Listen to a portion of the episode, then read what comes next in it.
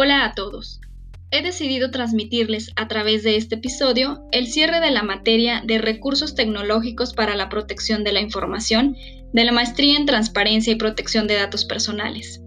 A mis alumnos quiero felicitarles porque lograron concluir con éxito este semestre. A lo largo de la materia identificaron los conceptos básicos de la seguridad de la información, cuyo objetivo principal es garantizar la confidencialidad, integridad y disponibilidad de la información.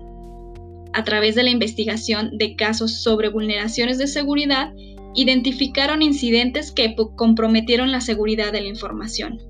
En esta actividad, se destacó por ustedes la filtración de datos de la empresa Liverpool y el caso de Facebook y Cambridge Analytica.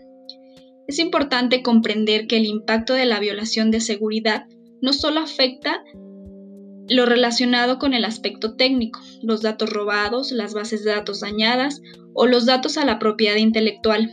Los daños también se extienden a la reputación de las empresas y organizaciones.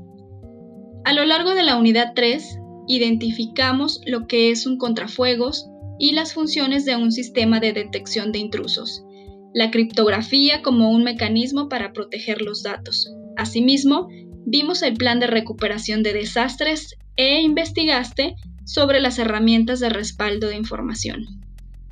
Concluimos que una estrategia integral de seguridad de la información debe considerar la definición de una política de seguridad, la evaluación de riesgos que enfrenta la institución, la definición clara de las tareas y responsables de la seguridad tecnológica y la sensibilización y formación del personal en los asuntos correspondientes a la seguridad.